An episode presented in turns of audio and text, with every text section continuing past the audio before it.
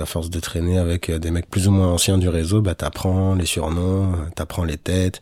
Puis ces mecs-là, ils sont fiers de te dire qu'ils connaissent, comment ils les connaissent, euh, qu'est-ce qu'il y a entre eux, le peu d'intimité qui peut se partager ou le peu de, de valeur qu'il peut y avoir. C'est un truc qu'on va mettre en avant et qu'on va te dire pour t'impressionner. Moi, je suis personne, euh, j'essaie d'impressionner personne, donc on, on m'impressionne tout le temps. Ou du moins, on me fait toujours entendre des trucs genre, ouais, t'as vu, lui, c'est un tel. Lui, c'est le cerveau du spot. Lui, c'est le big boss. Et puis comme j'ai tendance à aller un peu partout tout seul, à me pointer chez euh, les grossistes en question tout seul, à chaque fois, soit je me fais jeter par les petits soldats, soit je me fais attraper quand je sors par des mecs qui me disent mais t'es taré, faut pas y aller, attends, t'as été tout seul et tout comme un ouf. Euh, bah ouais ouais, parce qu'en fait, euh, c'est le meilleur moyen de, de prendre ton grade à toi. Il y a pas de a pas de placement quoi. C'est pas un mec qui vient qui dit lui c'est mon petit, lui c'est mon soldat, lui c'est mon machin. Tu vas tout seul, tu, tu vois le mec. c'est un grossiste, il va pas te tuer. Tu vois ce que je veux dire? Il va pas aller en prison parce qu'il a buté un mec sur son palier, quoi.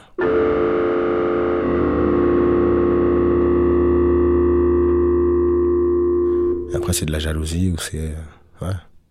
C'est la pseudo-hiérarchie euh, qui marche à la pression dans la rue, quoi. C'est genre, va pas chez lui parce que, en fait, euh, le mec qui t'a présenté ce gars-là, il sait combien il touche si toi t'y vas pas. si c'est lui qui le fait à ta place, donc du coup, il veut prendre sa part à tous les coups. Il te laissera pas y aller.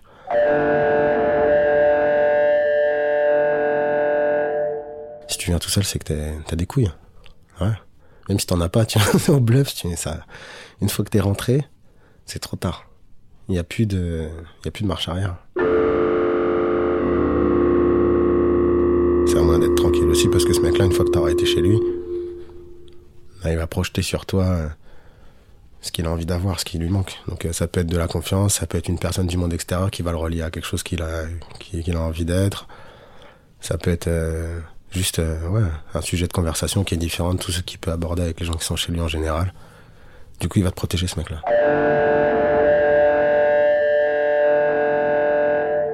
Puis il y, a un respect ou il y a un, espèce de code de l'honneur qui dit euh, si euh, lui c'est le pote du grossiste, on n'y touche pas. Même si moi je considère que c'est un bouffon ou que l'autre m'a dit un truc sur lui, je peux plus y toucher, c'est trop tard. Tu viens te mettre sous sa protection. Tu choisis ton seigneur en gros.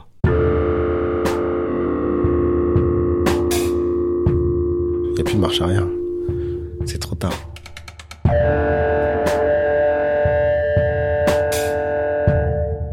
Si tu vas avec des noirs, tu seras protégé par des noirs.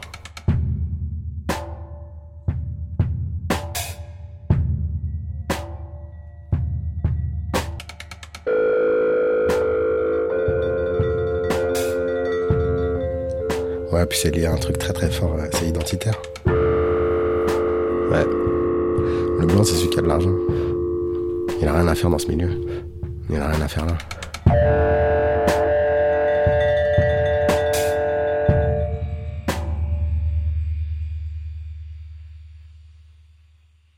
Ce qui m'a attiré, c'est peut-être euh, de vouloir euh, regarder ce que c'est que la société, quoi. Le fondement de la société, en réalité. Parce que euh, jouir d'une richesse sans savoir comment comment on se la procure si, mais sur quoi elle est fondée, c'est autre chose. Puis il y a un truc aussi de savoir pourquoi certains sont dans la société et d'autres sont exclus ou marginalisés. Et si c'est que des noirs qui vendent du crack alors qu'en réalité ils sont en train de pourrir euh, les gens les plus faibles de leur société, là où ils se retrouvent tous, c'est qu'ils partagent un secret et qu'ils ont confiance les uns dans les autres dans un rapport social qui est vrai et qui est censé et qui peut être changé par n'importe qui qui a une volonté de changer en fait.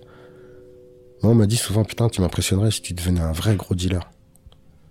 Pourquoi? Parce que je suis en forme, parce qu'il y a des mecs qui m'ont vu euh, négocier mes trucs, parce qu'il y a des mecs qui m'ont vu avec de la thune. Personne n'a jamais su ni comment, ni d'où c'était sorti, et que j'ai pas l'air d'un mec euh, impressionnant comme ça. Du coup, euh, en ayant vu ces gens dans le parking, je me suis senti un peu rassuré, entre guillemets, sur la personne que je suis. Je me suis dit, tiens, ah, en fait, ouais, je peux accepter d'être ce mec-là de ce côté, et puis puis me rendre compte qu'en fait, je suis à côté de la plaque parce qu'en réalité, ben, Charles, c'est moi.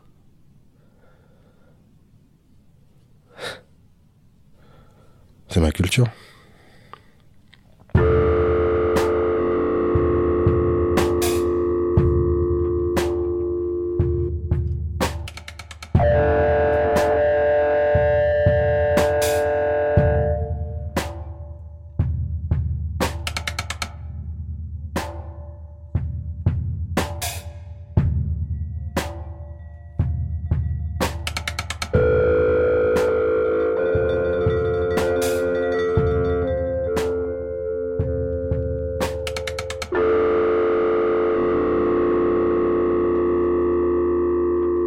arteradio.com.